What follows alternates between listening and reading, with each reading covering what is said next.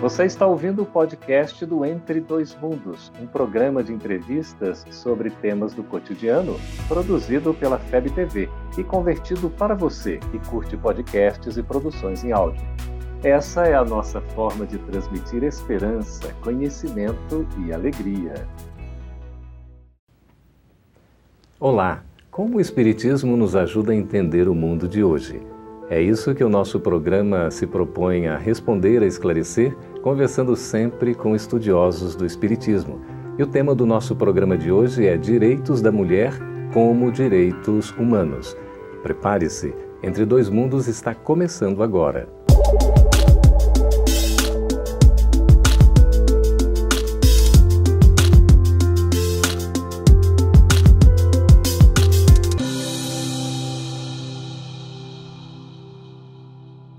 Depois de tantas conquistas ao longo do tempo e, sobretudo, nos últimos tempos, ainda temos que falar sobre direitos da mulher. Isto porque muitas delas se sentem praticamente minimizadas por uma injunção da diferença de gêneros. Mas nós não precisamos ir muito longe. Basta a gente perguntar qual é o maior costureiro do mundo, qual o maior cozinheiro, qual o bailarino mais famoso. E a resposta será invariavelmente um homem. E onde estão as mulheres? Qual o seu papel? Para conversar conosco sobre o tema Direitos da Mulher como Direitos Humanos, estamos recebendo aqui nos nossos estúdios, diretamente da FEB TV em Brasília, Maíse Braga, que é palestrante, expositora e trabalhadora da Comunhão Espírita de Brasília. Seja bem-vinda, Maíse. Obrigada, amigo. E também o Dr. Denis França, que é advogado, para nos apresentar essa visão jurídica do assunto e também a visão espírita. Eu gostaria de começar com uma pergunta, porque no livro dos Espíritos, lá na questão 202, se diz que o espírito não tem sexo. Ora, nós temos a oportunidade de nascer com a personalidade feminina, ora, a masculina. Então eu pergunto, qual é, afinal de contas, o papel, Maíse, da mulher no mundo? Na verdade, um papel imprescindível porque ela é a geradora da vida e principalmente porque ao longo de toda a história da humanidade ela teve que e tem ainda que lutar para falar do seu valor, da necessidade da vida em torno dela, sempre ativa, sempre positiva, de lutar pelos seus direitos para não ser minimizada, onde ainda existe preconceito, sempre está a mulher porque ela geralmente não é compreendida, não é aceita, não é criado uma série de obstáculos a ela para se colocar. E durante muito tempo, por exemplo, se dizia que a mulher é, estava apenas na área da saúde e da educação como alguém que era válido. E de repente você descobre que a mulher pode muito mais e ela descobre que pode muito mais, embora se entenda perfeitamente porque a cada encarnação podemos escolher o sexo masculino ou feminino, porque tudo são experiências, tudo são construções psíquicas que nós precisamos fazer no nosso processo evolutivo. A gente poderia dizer, doutor Denis, que há funções diferentes, então, papéis distintos entre o homem e a mulher? Eu acho que sim, Geraldo. Eu acho que nós podemos pensar no feminino e no masculino como um desses antagonismos que a divindade parece ter ofertado no mundo para que nós trabalhemos as necessidades do espírito que nos permitem então evoluir. É claro que do ponto de vista físico, aquele que está investido de um corpo masculino ou feminino é como se tivesse uma tendência a uma predominância daquela característica, mas sem prejuízo de que isso não se opere dessa maneira e sem também impedir que nós vejamos que a característica feminina, que parece mais ligada ao aperfeiçoamento, a capacidade de ter uma sensibilidade maior. O útero simboliza a capacidade de pegar a semente e aperfeiçoá-la, ao passo que a característica masculina, às vezes associada à semeadura. Essas duas é, hipóteses de ação no mundo são ambas importantes para o nosso crescimento. E do ponto de vista físico, a natureza parece se valer disso como um mecanismo pedagógico para nós. E a gente poderia dizer, no caso, são papéis complementares, Maíse? Com certeza, porque não se consegue imaginar a vida um sem o outro há momentos em que o apoio masculino é imprescindível e há momentos em que o apoio masculino, para existir, precisa da sensibilidade da mulher e da argúcia que ela tem, às vezes, em captar coisas que ainda não existem. É como se o psíquico dela nessa área do afeto fosse um pouco mais à frente do que o homem, que lida muito bem com a matéria, com o que ele pode tocar. A sensibilidade masculina, por muito tempo, foi escamoteada pelo próprio homem.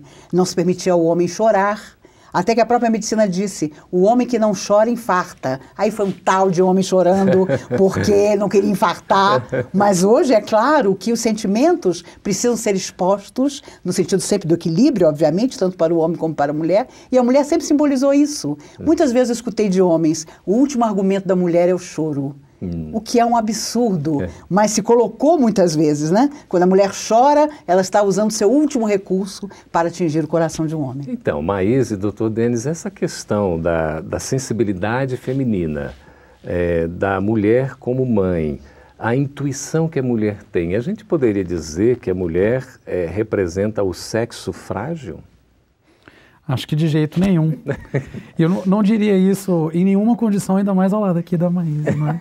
Mas eu penso que, na verdade, isso que a gente chama de fragilidade não passa de uma capacidade de se expor às necessidades do espírito, da alma.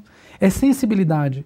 Então eu acho que muitas vezes o homem ele criou essa carapuça ao longo dos séculos, mas porque quer se defender daquilo que não tem condição de lidar com naturalidade. Hum. E o que, que nós vivemos? Nós vivemos um tempo é, na linha do que a Maís já comentou, em que tudo vai sendo aflorado para que todos possam viver. Então acabou essa coisa de que o homem não pode chorar ou que a mulher não pode desempenhar determinados papéis. Pelo contrário, estamos aí todos com essas atividades disponíveis para que possamos nos desenvolver. O homem também é sensível. Sem dúvida nenhuma. E você veja que há coisas que são até práticas e que passaram a ser incorporadas à vida. Uh, se você for conversar com pessoas responsáveis por entregas de casa populares, você verá que eles sempre colocam em nome da mulher a casa que está sendo recebida pela família. Hum. E ele, já conversei com pessoas responsáveis por esse trabalho e eles dizem que a mulher nunca vai embora, nunca vende o imóvel.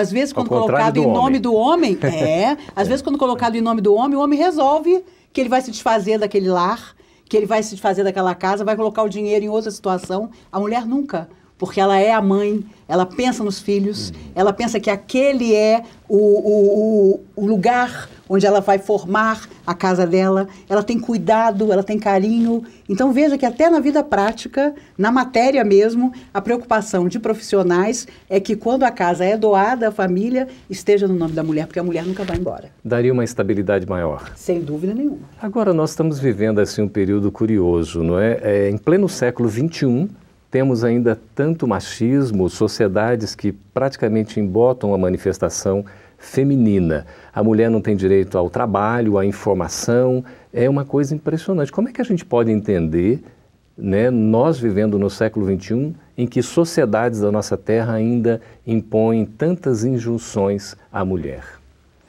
Eu acho que o, a, a sociedade ela vai evoluindo graças ao que é deixado aqui por espíritos que estão acima, à frente. Isso muitas vezes vai sendo incorporado é, pelo, pelo direito, por exemplo. Quando nós pensamos nas declarações de direito que a humanidade já, já experimentou, elas trouxeram muito desse ganho para nós. Agora, isso não faz com que todos os espíritos se modifiquem e queiram espontaneamente cumprir aquelas regras. Eu sempre digo para os alunos dos cursos jurídicos alguma coisa mais ou menos assim: o direito só vai onde nós não queremos cumprir o que é correto espontaneamente. Não existe lei que nos obrigue a respirar. Uhum. No entanto, estamos todos aqui respirando. Então, aos poucos, eu acho que é uma, é uma luta dialética em que o direito puxa de um lado, não só o direito, a religião, a moral, nos mostrando o caminho de como devemos nos comportar para respeitar os direitos alheios e crescer, e, ao mesmo tempo, os espíritos encarnados estão ainda recalcitrantes, tentando não cumprir aquilo tudo e nós vamos encontrar ainda cada vez mais ilhas para que no é. futuro é. tenhamos, se Deus quiser, um equilíbrio nesse ponto. Certo. Doutor Denis, mas nós vamos chamar um breve intervalo, mas gostaríamos já de deixar uma questão para nós irmos pensando. Hoje a família está bastante diversificada, alterada. Até que ponto a mulher tem influência nesse sentido? Com a busca de uma liberdade maior, da saída para o trabalho, até que ponto a mulher é ou não responsável? Fique conosco, a gente volta daqui a pouquinho.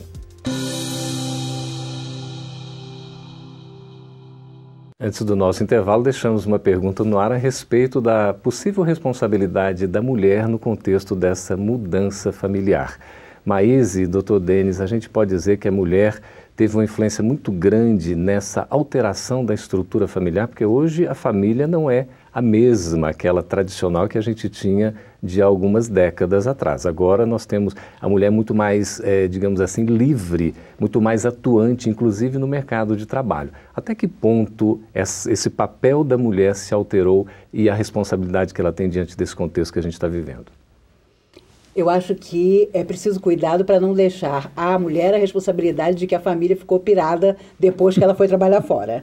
Porque a verdade é que essa é uma luta de muito tempo. Eu acho que a mulher foi sempre tão inteligente que observe que enquanto tudo se passava dentro de casa, ela era a rainha do lar. Se nascia em casa, se casava em casa, se morria em casa, se era velado em casa. Quando ela percebeu que as coisas já não aconteciam mais dentro de casa, que se nascia fora, se casava fora, se morria no hospital, se era se velado no cemitério, ela foi atrás do papel que continuava a ser dela, mas que ela devia fazer avançar. E hoje, para muitas sociedades, é motivo de inveja a mulher que trabalha e que, ao chegar em casa, ainda tem uma outra jornada: a de lidar com seus filhos, com seu marido, às vezes com a solidão, quando ela é uma mãe sozinha e existem aos milhões no mundo e ela sempre se mantém íntegra ali sendo a força para aquelas crianças, adolescentes, enfim, mas com o agravante positivo de fora ter também entrado em contato com a sociedade que ela não conhecia. A mulher de, da década de 20, de 30, era uma desonra trabalhar. Era para pessoas coitadas necessitadas e altamente sofredoras. Depois não. Depois percebeu-se o valor que o trabalho tinha para a mulher e o quanto ela era valorosa no trabalho. A Segunda Grande Guerra fez muito bem a mulher, porque os homens foram para a guerra no mundo inteiro uhum. e as uhum. mulheres foram para as fábricas. E quando os homens voltaram, elas disseram: quem não vai mais sair daqui sou eu. Estão trabalhando fora e fazendo essa verdadeira revolução. Até que ponto, doutor Denis, sobre isso que a Maíse falou, a gente poderia dizer que a mulher hoje conquista um espaço muito mais abrangente, até disputando com o homem, talvez um espaço de mercado que lhe pertenceu, entre aspas, ao longo do tempo, e agora ela, com todo o direito, poderíamos dizer isso, está lutando, está conquistando? Eu acho que a situação atual caminha para uma percepção de que é, muito da diferença que se estabeleceu ao longo dos séculos entre o homem e mulher ou era decorrente de uma conveniência, de uma convenção social, ou de uma, de uma opressão que era facilitada pela, pelo domínio da força. E à medida que a sociedade evolui e as op oportunidades surgiram, né, foi, foi possível que se percebesse que a mulher ela é completamente capacitada para para ocupar esses espaços, e muitos deles, né? A mais comentou, ah, aqui eu não vou sair daqui mais. Eu acho que em alguns momentos as pessoas perceberam, é muito melhor ter uma mulher aqui nessa função, é, é. porque ela consegue desempenhá-la muito melhor. A gente pode acho dizer que... que a mulher é mais competente que o homem? Ah, eu acho que ah, varia de pessoa para pessoa e cada pessoa tem suas habilidades. É natural que as mulheres tenham mais frequentemente habilidade mais desenvolvida para determinadas atividades que combinam com aquelas características delas e o, e o, e o homem também, né, por sua vez. Mas eu acho que o importante hoje é a gente perceber o quê? O espírito como um ser emancipado que pode conquistar, que pode semear, que pode se iluminar, que pode conquistar esse espaço e estabelecer-se numa, numa convivência que é necessariamente harmônica. Estamos caminhando a duras penas, é verdade, mas para isso. Mas é por isso que ora a gente então reencarna na, digamos assim, na condição, não é, feminina, ora na condição masculina? Eu acredito que sim. E até porque a mulher, quando foi para o mercado de trabalho, e até hoje acontece isso, ela não só ganha menos do que o homem, o que é um absurdo, mas é patente. Continua Atrizes de Hollywood é. É, dizem recentemente por que, que nós ganhamos menos se a bilheteria, muitas vezes, que nós atraímos é até maior do que a do homem. Como esse, ainda existe essa cultura no mundo inteiro, inclusive nos mundos considerados altamente esclarecidos ou intelectualizados. É uma cultura machista? Ainda, sem dúvida nenhuma. E a mulher, no fundo, se destaca porque ela sabe que ela vem dessa cultura e que ela vai ser muito mais cobrada do que o homem. Então ela aparece no mercado de trabalho mostrando uma competência de colocar um prego no lugar mais aperfeiçoado do que o homem. Porque ela sabe que a visão para ela será mais rigorosa. Tem uma cobrança maior. Mas não tenha dúvida disso. Interessante isso. Aí a gente acaba vivendo um conflito nesse sentido. Por exemplo, a mulher também querendo se colocar de tal forma numa competência que de fato ela tem e às vezes até uma competição com o homem no, no serviço que é feito. Quando entra nesse aspecto, eu acho que tem um, tem um, um lado positivo de nos impulsionar ao aprimoramento, mas tem também efeitos colaterais. até voltando àquilo que você havia perguntado no começo do bloco, né, sobre o papel disso na, na organização da família. Acho que não é, como a mais comentou, algo da mulher, uma responsabilidade da mulher. Mas à medida em que nós vivemos um rearranjo dos papéis sociais, é natural que haja desequilíbrios. Só que o desequilíbrio é o melhor mecanismo para nos conduzir ao equilíbrio de novo. É como se fosse uma equação química em que você tira algo de um lado e você vai ter que equilibrar. Será que era equilibrado uma maneira em que a mulher era exclusivamente responsável por diversos aspectos do funcionamento da família, sendo é, nublada, sendo impedida, impossibilitada uhum. de viver a sua essência, a sua realidade, construir também? Parece que não. Então, acho que o caminho, mais uma vez, de buscar esse equilíbrio, pe pede né, que nós vivamos essa dicotomia, esse rearranjo, e a cobrança excessiva pode ser negativa para a mulher, como também o, o, apagamento da mulher não é positivo para o mundo. Então, vamos, sem dúvida, construir um, um, uma nova ordem, como já estamos fazendo. E diante desse contexto todo de, de, sociedades machistas em que a gente ainda vive, as injunções impostas à própria condição feminina, a gente poderia dizer, Maíse, que o espírito evolui mais quando encarnado como mulher? Eu acho que depende da própria opção dele, da escolha que ele faça. Às vezes, como mulher, você se endivida mais porque você vai contra determinadas características importantes para o seu processo de evolução. Como o homem, quando, por exemplo, não aceita que a mulher não goste mais dele e reconstrua sua vida longe dele e vai até o tiro, Uhum. Porque o que a gente mais escuta ultimamente é fulano terminou é, com Beltrana, mas ele não queria o término e foi lá e tirou a vida dela. Uma violência. Isso ainda é tão comum, mas tão comum, que mostra o quanto de existe ainda da sociedade machista. Se você não se satisfaz ao meu lado, ao lado de mais ninguém você estará. O que é um absurdo absoluto, mas ainda é muito comum. Eu tenho uma amiga que decidiu que ela não ia mais, ao chegar em casa, guardar os sapatos que o marido e os três filhos homens deixavam à porta. Ela disse: Olha, a partir de hoje eu não guardo sapato de ninguém. Porque eles tinham o hábito de ficarem descalços é. logo que entravam em casa. A mulher como se fosse uma empregada. E ao final de quatro dias, cumprindo o prometido, eles não podiam sair de casa, porque não havia mais um sapato para eles usarem. Ela mostrou em pouco tempo Gente. o quanto ela era é. altamente é. necessária, altamente competente é. e o quanto ela não faria mais um trabalho que bobo, mas é. que eles eram é, com certeza fadados a fazer. Doutor Denis, e aí a dependência que nós homens ainda temos da mulher? Incrível. É uma responsabilidade. Eu acho que é, caminhamos para perceber que cada um tem que dar de si o que é próprio e cada um é responsável pelos tesouros que recebeu também. Então, é, com certeza a mulher ela pode se endividar quando ela não dá o melhor, a melhor utilização ao tesouro muito mais refinado que ela recebeu e o homem que recebeu um tesouro mais bruto, Geraldo, é. ele também tem responsabilidades com isso, inclusive garantir o papel da mulher adequado e não esse tipo de opressão, que é uma verdadeira opressão. Exatamente. E você, está gostando deste programa? Se estiver gostando, você pode colaborar, porque nós somos uma instituição, a Federação Espírita Brasileira, sem fins lucrativos e estamos à sua disposição caso queira, tenha interesse e condições de colaborar aí no seu vídeo tem o nosso site, você pode acessar e obter maiores informações para o Quero Ajudar. Nós vamos para um breve intervalo e voltamos daqui a pouquinho com as respostas às perguntas dos nossos espectadores. Continue conosco. Estamos de volta agora para responder as perguntas dos nossos espectadores. Maís e Dr. Denis, aqui é a Thaís Pacheco de Brasília, no Distrito Federal que nos pergunta a respeito dessa submissão que a mulher tem até culturalmente ao longo da história toda, a educação que é feita por parte das famílias, e ela então pergunta como o Espiritismo pode ajudar a mulher a encontrar uma força interior é, para se enfrentar essa questão e poder ser livre e feliz. E aí? Eu acho que o doutrina espírita nos ensina que tudo está dentro de nós e que nós somos senhores do nosso destino. Ainda que as pessoas nos digam quanto somos incompetentes, inábeis, há algo em nós que vai construir exatamente uma história contrária e principalmente com a preocupação de não passar. Aqueles que são nossos tutelados, filhos ou filhas, a mesma cultura de que a mulher vive dependendo do bom humor do homem, da, da, do que o homem pretende, do que é conveniente para ele. Ela mostrará sempre que é uma alma eterna, livre, mas também para dentro do equilíbrio e da sua convicção mais profunda, perceber o quanto ela pode construir em beleza, em afetividade e principalmente ensinando e fazendo da própria vida um recurso sempre frequente de enfrentamento positivo, de beleza, de vamos juntos, lado a lado, seja qual for a situação de nossa vida, em busca dessa vitória que é a harmonia em família.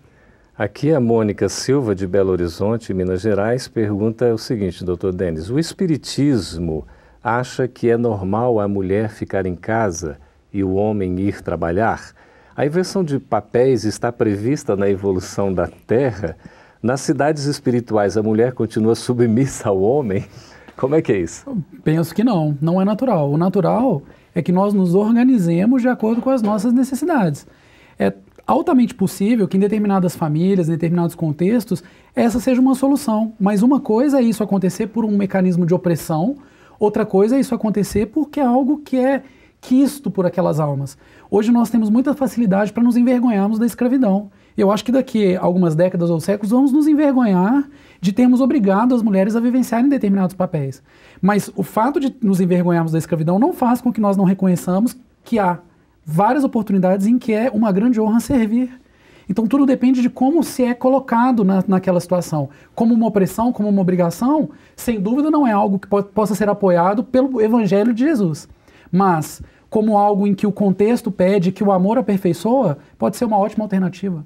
Ok, a Camila Nóbrega de São Paulo, Maíse, pergunta o seguinte: a inserção da mulher no mercado de trabalho estava prevista pela espiritualidade? Como isso afeta a evolução da Terra? Acho que de forma muito positiva.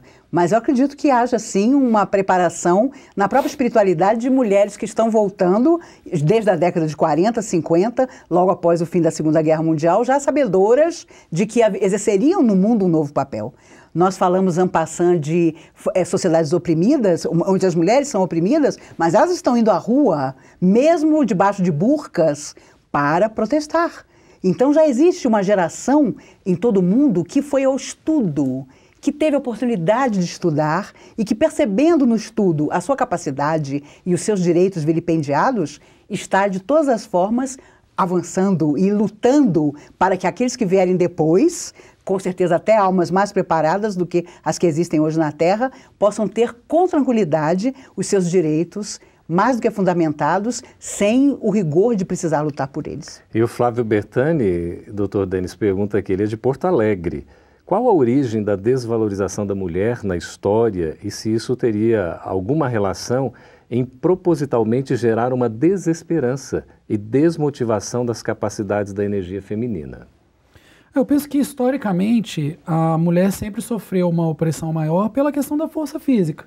Isso é algo que está impresso na natureza e que é, é, são duas faces de uma mesma moeda. A maior sensibilidade, a capacidade de aperfeiçoar, que nós já comentamos aqui que a mulher tem, por outro lado, dá a ela essa característica. Num, num contexto social em que essa força física, essa capacidade é, de, de semear, né, essa coisa que é mais masculina, e não do homem, mas masculina, predominava, foi natural que a mulher sofresse opressão. Mas a humanidade se desenvolveu e permitiu que viesse à tona a realidade do espírito, porque a mulher, antes de ser mulher, ela é espírito. E sendo espírito, ela é dotada das mesmas faculdades que notabilizam o homem, que antes de ser homem também é apenas espírito.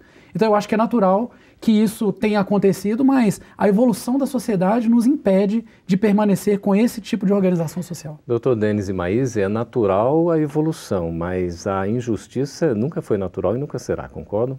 Verdade, de maneira nenhuma. Não, por favor, mãe. É verdade. Inclusive, uh, eu acho que tem uma imagem é, quase engraçada, que vem da época, da época da Idade da Pedra, em que o homem pegou uma mulher que ele queria pelos cabelos e saiu carregando. Ela, obviamente, devia ter levantado e dito, peraí, é. né? Mas quando encarou um mamute e viu que um grupo de homens se juntava para matá-lo e que ela devia ficar convenientemente na caverna para cortar o mamute e fazer dele comida, é. ela encontrou um papel que ancestralmente deve estar dentro de cada um de nós mulheres. Acontece que hoje a briga é diferente. Hoje a mulher diz: peraí, isso não é para mim. Isso não me faz feliz. Isso não me faz bondosa. Isso não tira de mim o melhor que eu tenho a oferecer.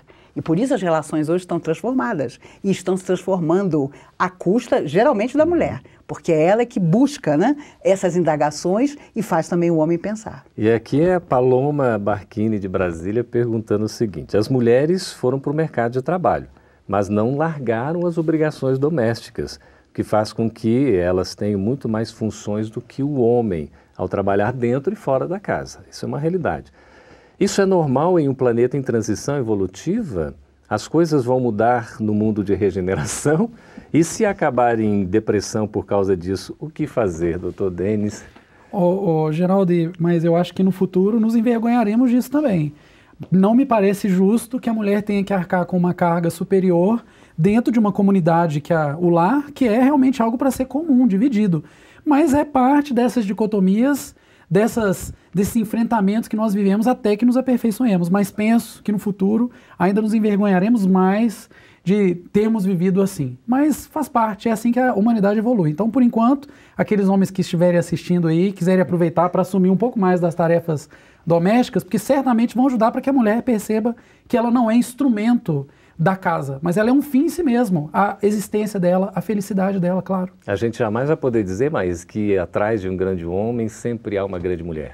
E por que atrás, não é mesmo? Sempre lado a lado, de preferência até uns passos à frente, dizendo: vem comigo, meu filho. Eu acho que esse, esse é o verdadeiro papel. Eu tenho um amigo que casou-se na lua de mel, mandou de manhã, fez de manhã uma mesa de café da manhã maravilhosa, uma bandeja linda, com flores, com a comida maravilhosa, levou a esposa. Ela me contava, casada há quase 40 anos, que quando ela acordou e viu aquilo no colo dela, ela disse: Meu Deus, encontrei o príncipe da minha vida. Ele, muito sutil, apontou para a bandeja e disse: A partir de amanhã é assim que eu quero. Olha só que coisa maravilhosa. E aí ele perce ela percebeu é. que havia um problema sério, que ela tinha que inicialmente combater. É. Ele estava ensinando a ela como ela devia tratá-lo a é. partir do dia seguinte. Graças a Deus ela não acreditou nisso, por isso ela é feliz há quase 40 anos. Eu boa. acho que nós temos que encontrar o nosso amor principalmente por nós mesmos. Se vamos... nos amarmos, nos encontraremos sempre. Que coisa maravilhosa. A gente queria agradecer a presença do Dr. Denis França aqui, no nosso programa, Maíse também a mulher re, realmente reconhecida no seu papel, na sua importância. Queríamos agradecer também a presença, a participação de todos vocês que nos escreveram.